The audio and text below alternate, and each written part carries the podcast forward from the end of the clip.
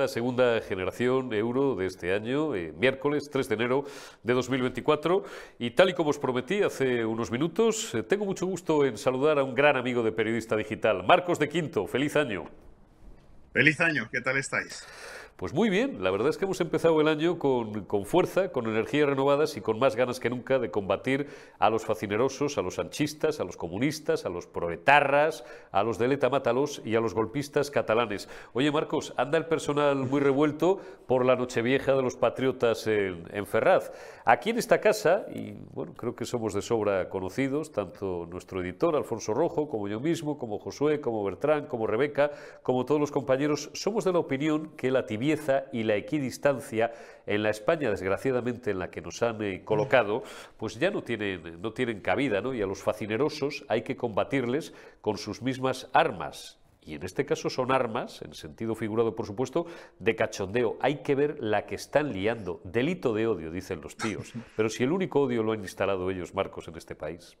Sí, efectivamente, bueno, pero primero que, que no son las mismas armas. Es decir, eh, aquí hay un, error de inicio.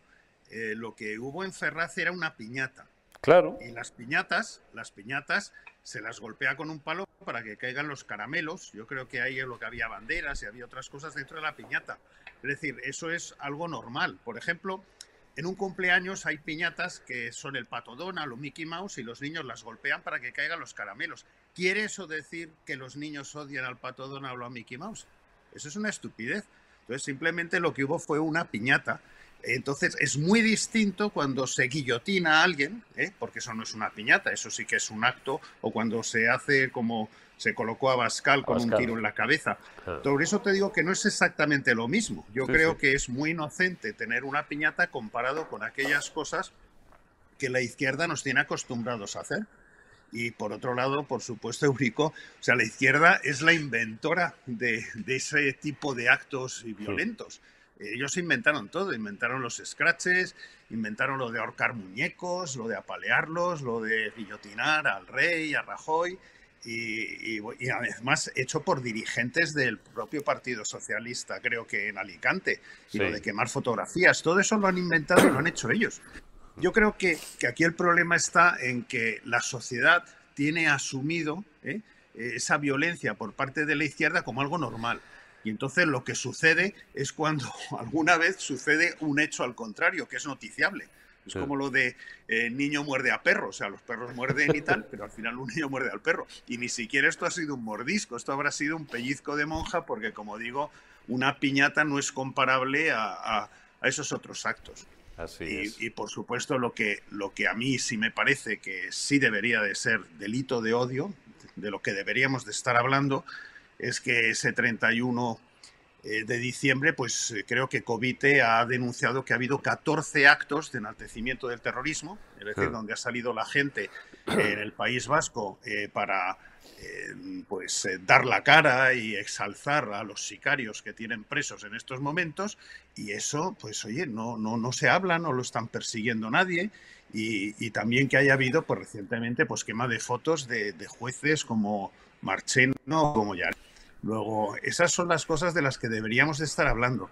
Pasa que esta gente son eh, pues muy muy muy buenos con el tema de la propaganda y gente, pues bueno, pues Pachi López, que es un conocido analfabeto, pues a lo mejor no sabe para qué sirve una piñata, porque a lo mejor sabe de otras cosas, pero si hubiera estudiado un poquito más, pues vería que una piñata no tiene nada que ver con una guillotina.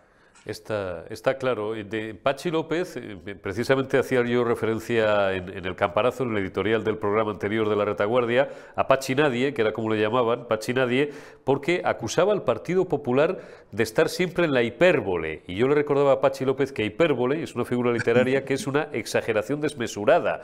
Y él sí que es una exageración desmesurada en función de los cargos que ha ocupado, que exceden con mucho, como tú bien dices, su capacidad intelectual y su capacidad política. Oye, decía también, Marcos, que me desanima mucho, nos desanimaba mucho esta mañana Alfonso y a mí, no ya el equipo oficial de opinión sincronizada, porque mira, lo que diga el país, lo que diga la vanguardia, lo que diga la cadena SER, lo que diga el diario.es, sino parte de los que teníamos por nuestros que se colocan siempre en esa equidistancia. Ya les dediqué hace un mes o menos un, palito editorial a los equidistantes, ¿te acuerdas? Y al indiferente la legalidad vigente, se decía antes.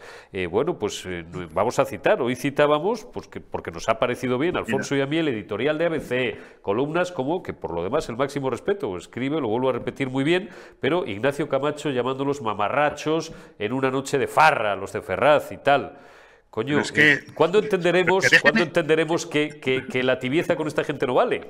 Pero es que hay una cosa que uno haría o que otro no haría. Yo, por ejemplo, pues, pues no bailo merengue, pero no quiere decir, oye, que los que bailen merengue, pues me parece eh, mal. No, oye, que cada uno se exprese de la manera que se tenga que expresar. A mí me parece bien que Ignacio Camacho o quien sea dice, pues yo no, no daría un golpe a una piñata.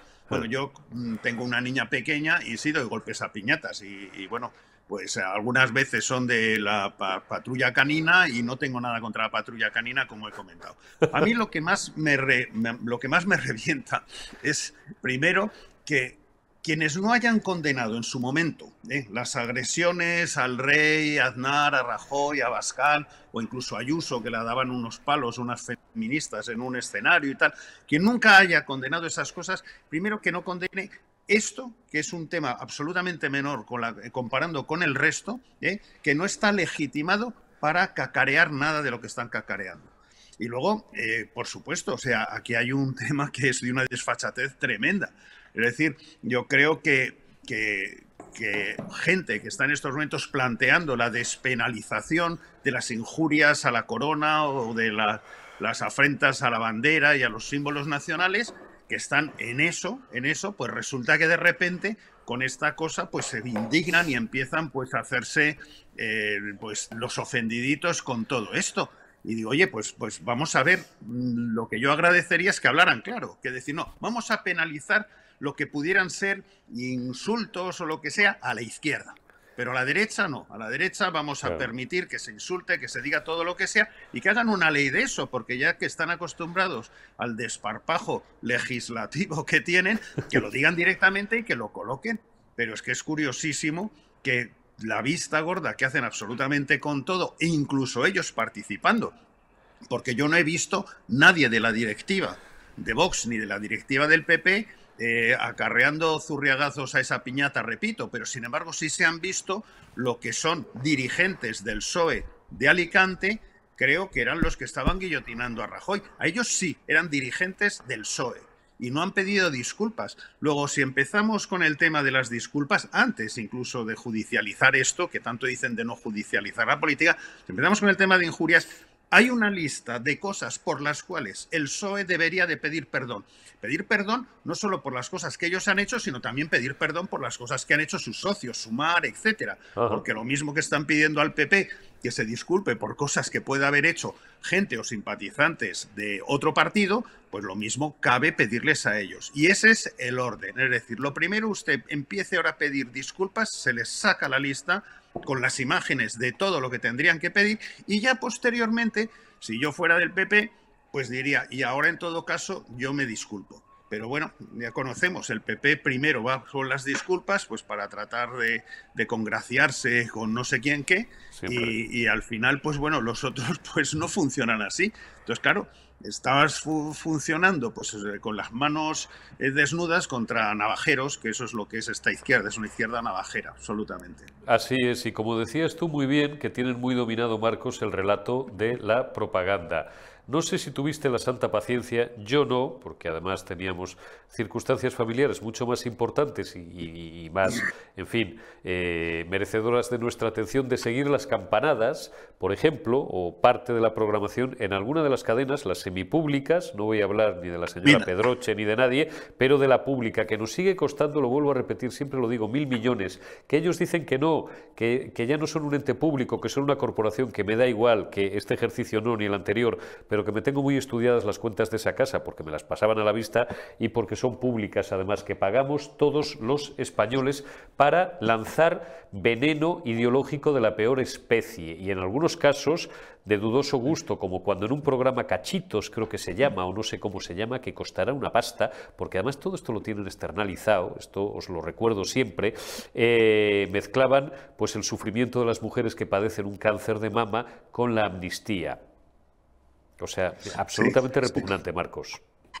Sí, mira, yo eh, en estas campanadas, eh, inicialmente, como estaba yo con un grupo de amigos y familiares y amigos, y estuvimos tratando de buscar y conectar con Ferraz para ver si desde ahí se emitían las campanadas.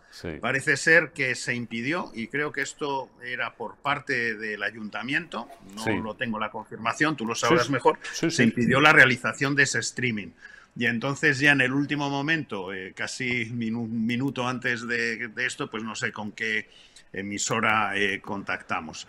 Pero eh, lo que sí te quiero decir es que mm, televisión española yo creo que tiene aluminosis y yo creo que hay que cerrarla. Hay que cerrarla por el bien de los trabajadores de allí y habría que cerrarla absolutamente. Pero hay otra cosa que yo no entiendo, Eurico, no entiendo. El PP gobierna en 12 de las autonomías. Las televisiones autonómicas, eh, creo que la mayor parte de ellas son absolutamente no se, no se ven y, no creo que tengan demasiada audiencia. Salvo la gallega, que, por audiencia son irrelevantes, ya te lo digo yo. Por eso. Entonces yo creo que si se unaran los presupuestos de todas esas autonómicas y se emitieran en una cadena única con desconexiones regionales, posiblemente se podrían eh, afrontar programas de mayor calidad y conseguir una audiencia ¿eh? total, porque es algo que podría perfectamente hacer el PP. Oye, vamos a sumar los presupuestos individuales de todas estas autonómicas, vamos a hacer una cadena nacional decente con desconexiones regionales, por supuesto, vamos a tener una programación y vamos a combatir en estos momentos lo que está haciendo en estos momentos el gobierno con esa televisión pública, que como repito, lo lógico sería en un determinado momento cerrarlo. ¿Por qué tiene que tener el Estado una televisión pública si no tiene un periódico público o una revista pública. ¿eh?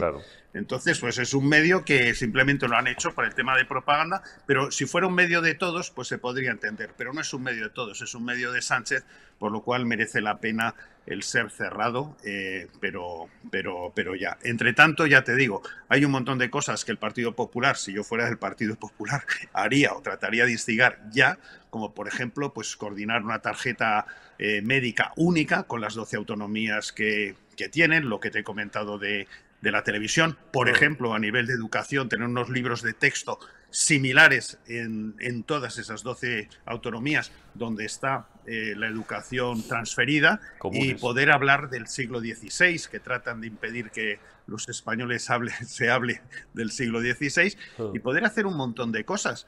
Que, lógicamente, tú gobiernas más un país manejando 12 autonomías, dadas las transferencias existentes, que no el PSOE, que básicamente tiene tres. Tiene Navarra, tiene Castilla-La Mancha, bueno, no sé si la tiene del todo o no la tiene, y tiene Asturias. Realmente eh, ahí, ahí está la grandísima oportunidad que, en mi opinión, se está desperdiciando.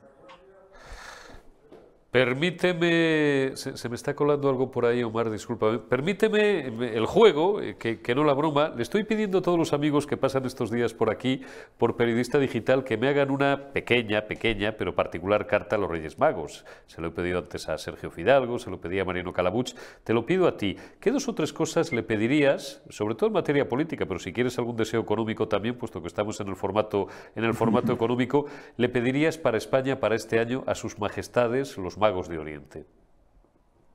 Bueno, yo para empezar que la gente que vota al PSOE que despierte de una puñetera vez. Y el segundo sería que haya de nuevo elecciones. De nuevo elecciones sabiendo ya esa gente que votó entonces al PSOE lo que es capaz de hacer este individuo. Que deberían de haberlo sabido antes de haber votado como votaron eh, hace unos meses, deberían de haberlo sabido pero que tengan esa segunda oportunidad para poderle decir a Sánchez que por ahí no. Está, está claro. Oye, permíteme, antes de despedirte, Marcos, una pequeña incursión en el terreno, en el terreno económico. Eh, bueno, llevo leyendo mm. eh, en las últimas horas un montón de referencias que me parecen tremendamente llamativas y alguna, si no fuera porque no tiene maldita gracia, sería hasta risible. Eh, el 15 de enero arranca una cita muy importante, como todo el mundo sabe, que es el foro de Davos. Leí ayer en varios digitales, en dos concretamente, que Pedro Sánchez iba a intentar, y su equipo económico, y los segundos y terceros niveles de sus equipos económicos aprovechar este foro y algunos otros para congraciarse con los inversores y con los grandes fondos de inversión judíos, que como se sabe son poderosísimos a nivel mundial. Tú conoces mejor que nadie Estados Unidos y sobre todo el, terreno, el terreno financiero. Me hace a mí gracia después de haber hecho propaganda de un grupo terrorista como jamás en los últimos tres meses. Pero eh, es que eso es la mayor estupidez del mundo. Eh, si este hombre se cree que yendo él ahí con su Falcon y tal, y va a hablar y se va a congraciar. Vamos a ver, no, no, sabe, no tiene ni puñetera idea de lo que es un inversor. Un inversor le da igual absolutamente que él vaya vestido de morado o lo que le dé la gana en Davos. Lo que quiere saber un inversor primero es que invierte en un país donde hay predecibilidad legislativa, donde no se van a inventar de repente un impuesto porque les ha salido de la manga pues a las energéticas o a la banca, donde existe estabilidad eh, política, donde no se va a disgregar parte del territorio, es decir, donde existe una mano de obra formada, eh, es decir, hay un montón de temas donde existe una fiscalidad atrayente, donde existe una simplicidad burocrática, es decir, hay unos elementos que son objetivos. Entonces, estos inversores, y yo he estado mucho tiempo en Estados Unidos, Por estos inversores, eso es lo que miran. Y no miran que este, mm, como chulángano, eh, vaya ahí y en inglés les diga que yo soy muy majo y tal, porque además esta gente tiene un montón de asesores y gente que está analizando mercados continuamente antes de poner unos cuantos millones aquí o allá. Luego, eh, esto es como una, una estupidez, es, volvernos a tratar a los españoles como si fuéramos memos o imbéciles. Posiblemente parte de los que le votan lo sean, ¿eh? como han demostrado en las últimas elecciones, probablemente, pero los españoles en general no somos así y ese tipo de darse un paseíto por ahí, por Davos, para para, para, para, que sus medios y hagan la propaganda de que está ahí y tal, pues nada, no se va a congraciar. Y lo que ha hecho con el tema de Israel es tan grave, tan grave, que no sirve que vayan ahí con unos inversores, porque lo que ha hecho con Netanyahu y lo que ha hecho en estos momentos con una gente que ha sufrido uno de los mayores atentados de la historia es imperdonable. Es como si hubiera venido aquí Israel el día que eh, sucedió lo de Atocha, ¿eh? El terrorismo que sufrimos aquí en España y hubiera cogido y hubiera dicho que España se tiene que congraciar con los terroristas y tal. Eso, eso sería el equivalente. Y bueno, pues bueno, así nos va con este personaje en política internacional, en política nacional y, y bueno, es una desgracia que nos ha caído y a ver si podemos salir de esta pesadilla cuanto antes, Eurico. Ojalá podamos salir. Marcos de Quinto, como siempre es un orgullo y un placer arrancar el año contigo en Generación Euro, un periodista digital. Cuídate mucho y te envío un abrazo. Un abrazo, hasta luego. Un abrazo grande, gracias Marcos de Quinto. Continuamos en Generación Euro. Generación Euro, segunda generación Euro de este año 2024, 3 de enero de 2024. Saludamos a mi buen amigo Mariano Calabuch. ¿Cómo estás, Mariano? Buen día. Feliz año, Eurico. Feliz año a todos. Feliz año. Oye, ¿qué aspecto más saludable tienes? ¿Cómo se nota que vienes de hacer deporte, eh, amigo? Sí, justo. Y además con, cierta alegría porque está lloviendo en Madrid, o sea que es todo alegría. ¿eh? se, frotan las manos eh, los pantanos, se frotan las manos el campo, se frotan las manos los talleres, coño, que después de llevar días sin llover había un barrizal en el aire que con el agua ha caído y, oye, seguramente algún trastazo que no pase nada, sea solo chapa, algún trastazo habrá y, habrá coches en los talleres, que también, que también genera dinero. La lluvia es buena para los talleres. También tienen que vivir, bueno, vamos a desear que, los, trastazos, ahora sabes que ya no se llaman, ¿eh? como las hemos llamado toda la vida, ahora se, ahora se llaman alcances, colisiones por alcance. Bueno, pues simplemente, si son temas de chapa, un poquito, hay un bollito, una pintura, un rozón, mejor, para que no haya desgracias personales, pero es verdad que los, que los amigos que, que, nos están viendo, seguro muchos, que tienen un taller, pues también puedan, puedan vivir. Oye, Mariano, muy rápidamente, luego si quieres hablamos un poco de economía, pero te voy a preguntar por el tema de nuestros días, cuál es la polémica eh, artificial, evidentemente, que ha generado la izquierda y la ultraizquierda en España, a cuenta, bueno, pues del, del apaleamiento de, una piñata o de un muñeco el otro día en Ferraz que dicen, que dicen, que a mí no se me parece mucho, pero bueno, dicen que es que si se parecía a Pedro Sánchez, hay que fastidiarse la que han liado estos tíos, que luego eso sí no tienen empacho en hacerse fotos y en pactar en el Congreso de los Diputados con el partido eh, de los herederos políticos de los del tiro en la nuca y que, bueno, pues ha llevado asesinos y terroristas en sus listas, las cosas como son. Yo, yo no le veo polémica por ningún lado. Fíjate, había de, estaban comentando que habían no habían permitido el paso de bebidas, Coca-Colas, uvas, eh, sonajeros, esto matasuegras, etcétera, etcétera, etcétera. Y que, oye, qué casualidad que dejaron pasar la de la, piñata eh, que simulaba, dicen, al, como, como bien lo llamas tú, al figura. Eh, ¿Quién la dejó pasar? ¿O quién la, o quién la metió? ¿Sabes? ¿Quién, ¿Quién llevó aquello para provocar que a la gente, pues oye, le saliera eh, lo, que, lo que lleva dentro? Quiere decir que, que, que, la gente está harta de este, de este señor. Yo sinceramente no le veo, no le veo, no le veo polémica ninguna, y más viniendo de, estos señores eh, que recordemos eh, que fue la escolta de uno de sus miembros el que, el que le pegaron, los que le pegaron el tiro a Calvo Sotelo en el, en el 36 y luego vino lo que ya todos sabemos. Eh, estos señores que no han condenado ninguna, eh, ninguna quema de imágenes del rey. Esos señores que no han condenado en ninguna muñe los muñecos apaleados de Ayuso y de, Santiago Bascal.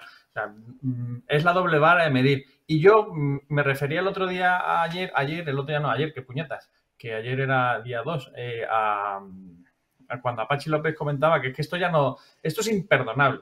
Oiga, eh, es que yo mm, tuve la delicadeza de meterme en su timeline en Twitter, o como lo llamen ahora X, y, no vi nada acerca de Alejo, de Alejo Vidal Cuadras, que le pegaron un tiro hace, hace dos meses. Y, y, nadie ha hecho absolutamente nada pues bueno, pues esta es la, lo de siempre, la doble vara de medir de la izquierda, ¿no? Que no, no, de todas maneras es, es, un muñeco, la gente, vamos a ver, si Pedro Sánchez hubiera gobernado en condiciones para todos los españoles, ya te digo yo que nadie le había apaleado y nadie habría hecho nada con aquel muñeco. Y ya está, simplemente salieron los instintos de la gente normales, porque cuando estás harto hasta esas narices reaccionas de ese modo y tienes esa forma de desahogarte, de desahogarte contra un muñeco. Tengo la plena certeza que esta gente, si se encuentra a Pedro Sánchez, como mucho le va a escupir o le va a decir algo, pero no le van a tocar, porque la gente es decente, la gente es normal, la gente eh, no es como ellos. Entonces, bueno, pues, pues chicos, pues han querido sacar una, una polémica de donde realmente no la hay es, el juego de siempre, ¿no? El, lo del embudo, la zona ancha para, para ellos y la estrecha para los, los demás. Bueno, pues por ahí no, pues no pasamos. No, no, es darle pábulo a algo que no, que no tiene. ¿Que lo han hecho polémica? Pues sí, porque todos los medios eh, afines o subvencionados por el, por el gobierno, pues se han hecho eco, se han hecho eco ellos. Y más cuando están exigiendo al PP que no, que siempre ha criticado estas eh, manifestaciones en Ferraz, les están exigiendo a ellos que pidan disculpas o que, o que condenen los, los actos porque allí está yendo su gente. Bueno, pues no sé si estará yendo su gente o no, pero vamos, plegarse a, las, a las, obligaciones y exigencias del Partido Socialista, pues es más de lo de siempre, ¿no? Eh, eh, que es comprarles todo eh, a toda la ideología que viene de la, de la izquierda. Bueno, pues, pues, ellos sabrán, ellos sabrán. Con algunos no van a poder y con nosotros no vamos a poder. Ya están amedrentando a las dos personas que estuvieron allí haciendo eh, las intentando amedrentar, porque no, porque tampoco hay, María Durán, no veo yo. Estuvo aquí anoche y que le enviamos un abrazo. María Durán, amiga nuestra, ¿verdad, Mariano, de tantos años y compañera? Sí, sí.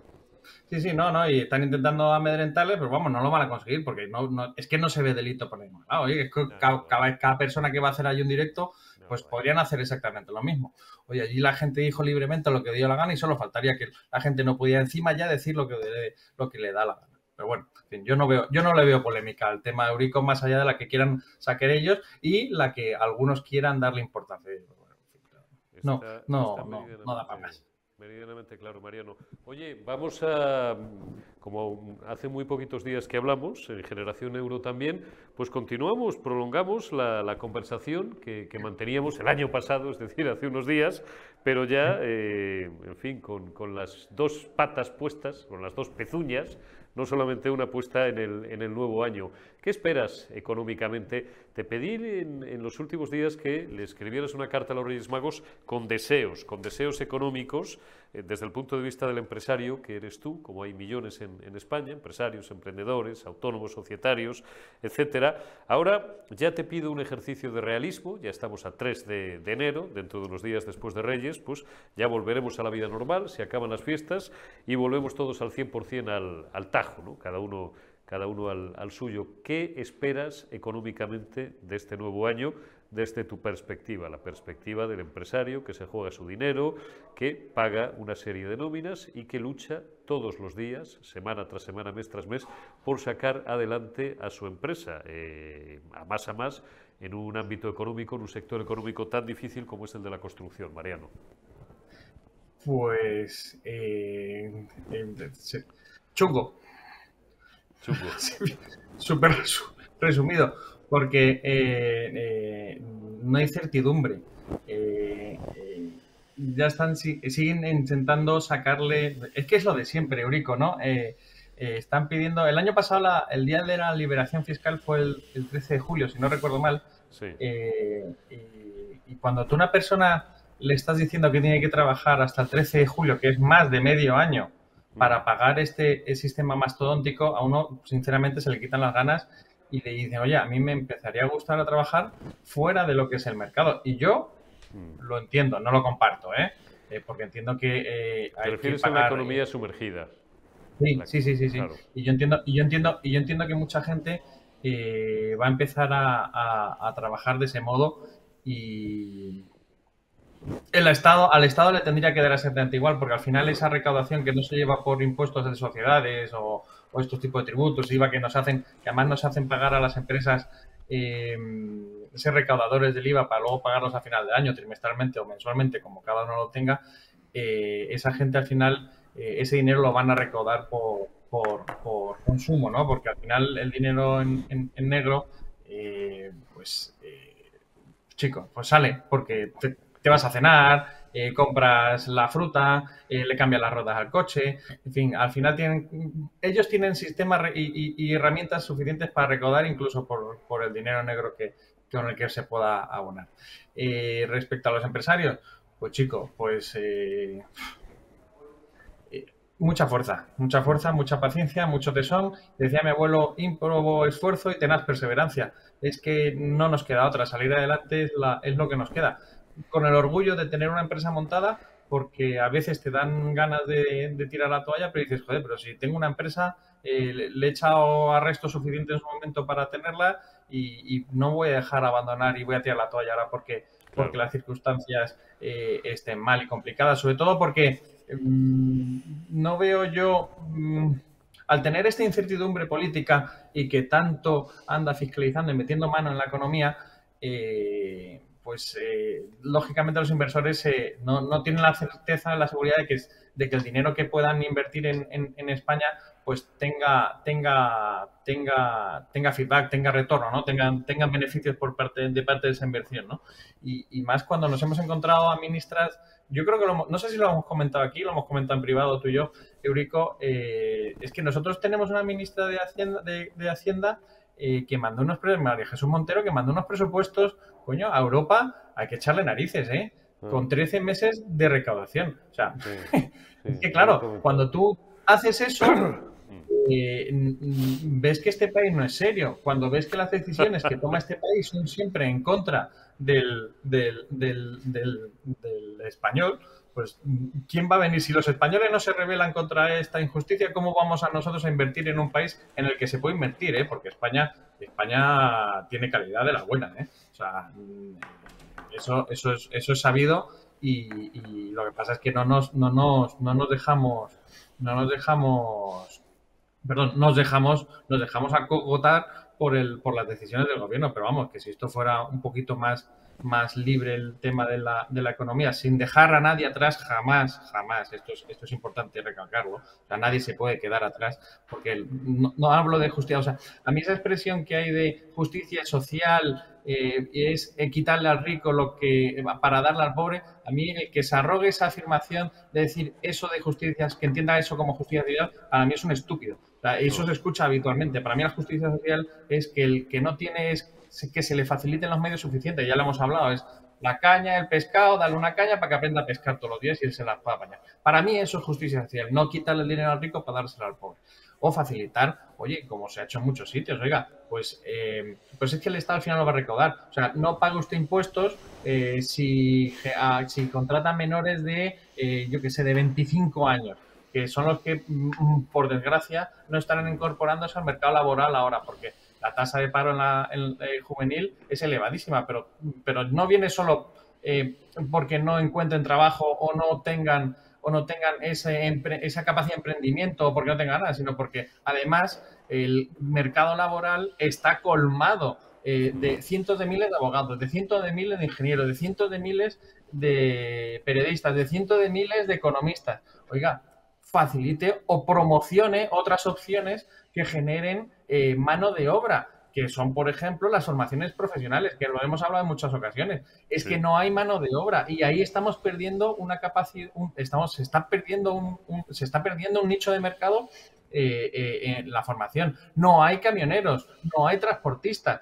también puedo entenderlo, que no los hay eh, porque también los sueldos son irrisorios. Pero a lo mejor los sueldos son los correctos. No, pero, como el Estado. Cuidado, Mariano, porque como hay carencia de economistas, como, o sea, perdón, de electricistas, como decimos, de camioneros, dices tú, de fontaneros, todos conocemos, y no quiero caer en el tópico que ya se pueden imaginar, y tú y yo sabemos de, de nuestros espectadores, un tópico tan español, se les autodenomina a veces de una forma despectiva y tal, no sé qué. No, no, no, que algunos ganan dinero y ganan dinero de verdad porque es que son muy buenos. ¿Tú no crees que a lo mejor en las últimas décadas esto lo hemos hablado y es conversación recurrente también en familia, muchas veces entre amigos, que ha habido en las últimas, vamos a poner tres décadas, una obsesión excesiva porque todos tenían, teníamos que ir a la universidad.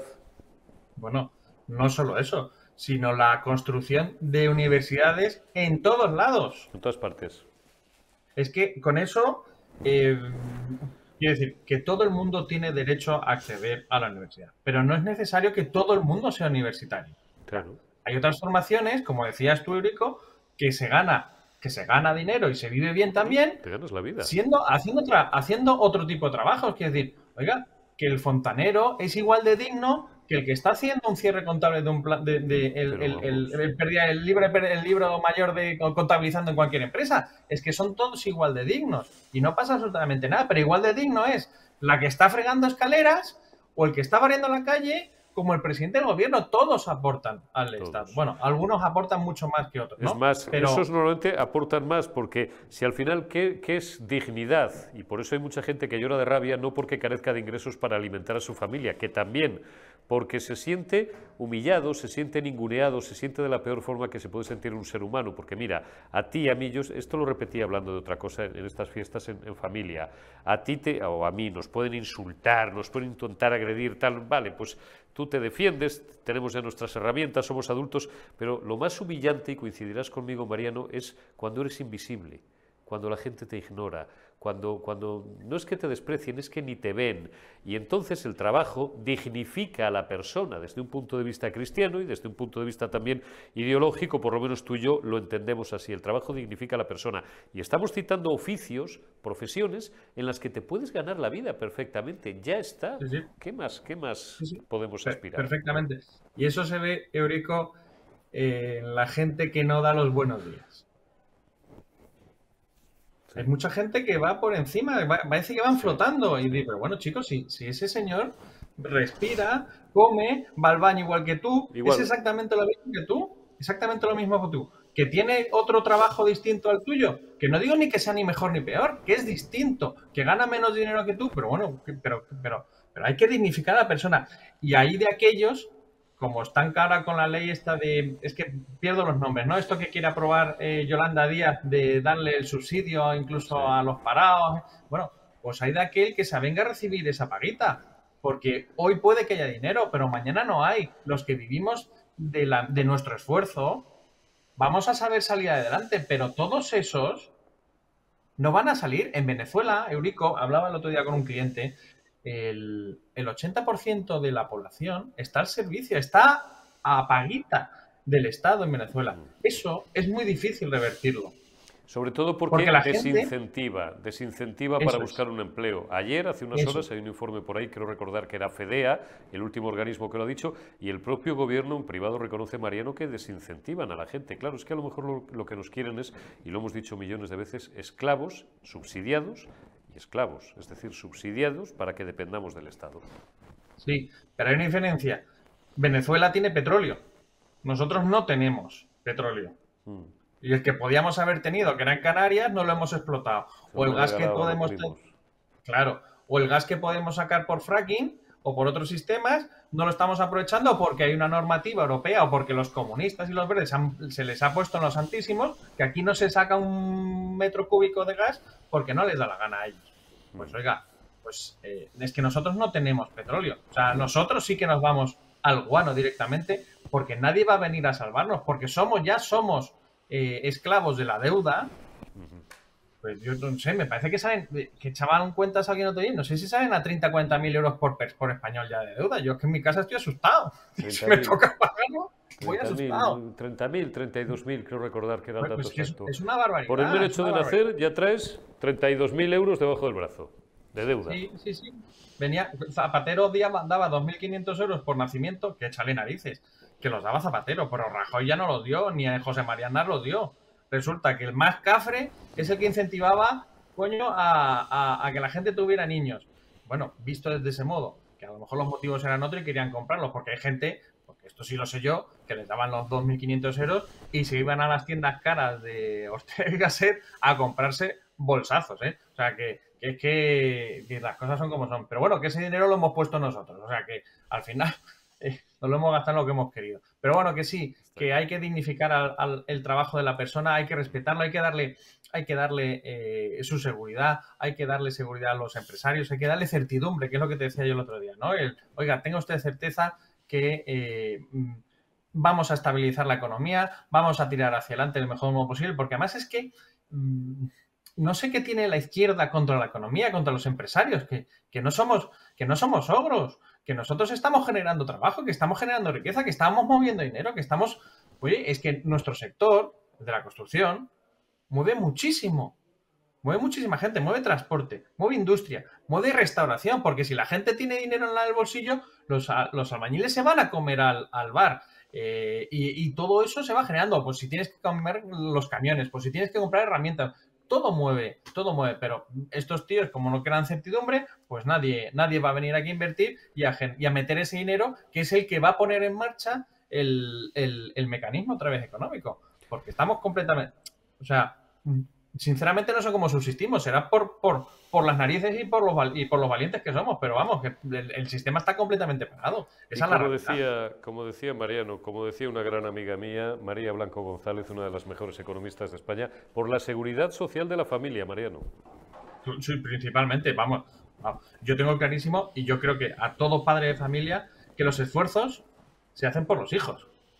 ¿eh? Y entiendo que los hijos lo harán por sus hijos, porque a mí, a mí, sinceramente, me da igual vivir debajo de un puente, pero no voy a consentir bajo ningún concepto que, mis hijos vivan debajo de un puente. Entonces, el esfuerzo lo tienes que llevar siempre adelante, a pesar de todo.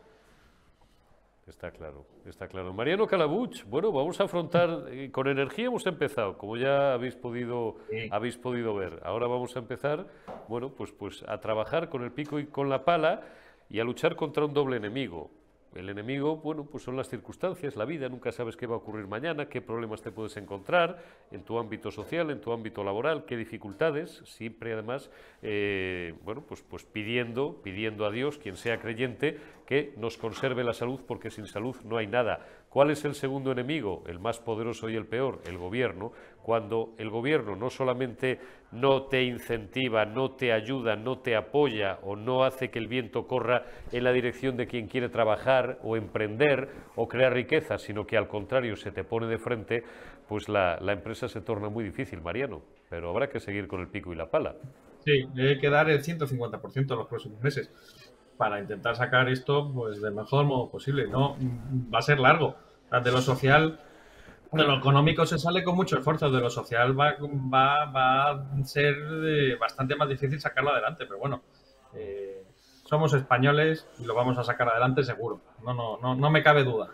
Así es, somos, somos españoles. Mariano Calabuch, te envío un abrazo, amigo. Cuídate mucho. Igualmente, Eurico. Enhorabuena por los nuevos estudios. Bueno, vamos a ver, ahí seguimos ahí ajustando las últimas cosillas. Nos vemos y nos hablamos. Cuídate, Mariano Calabuch.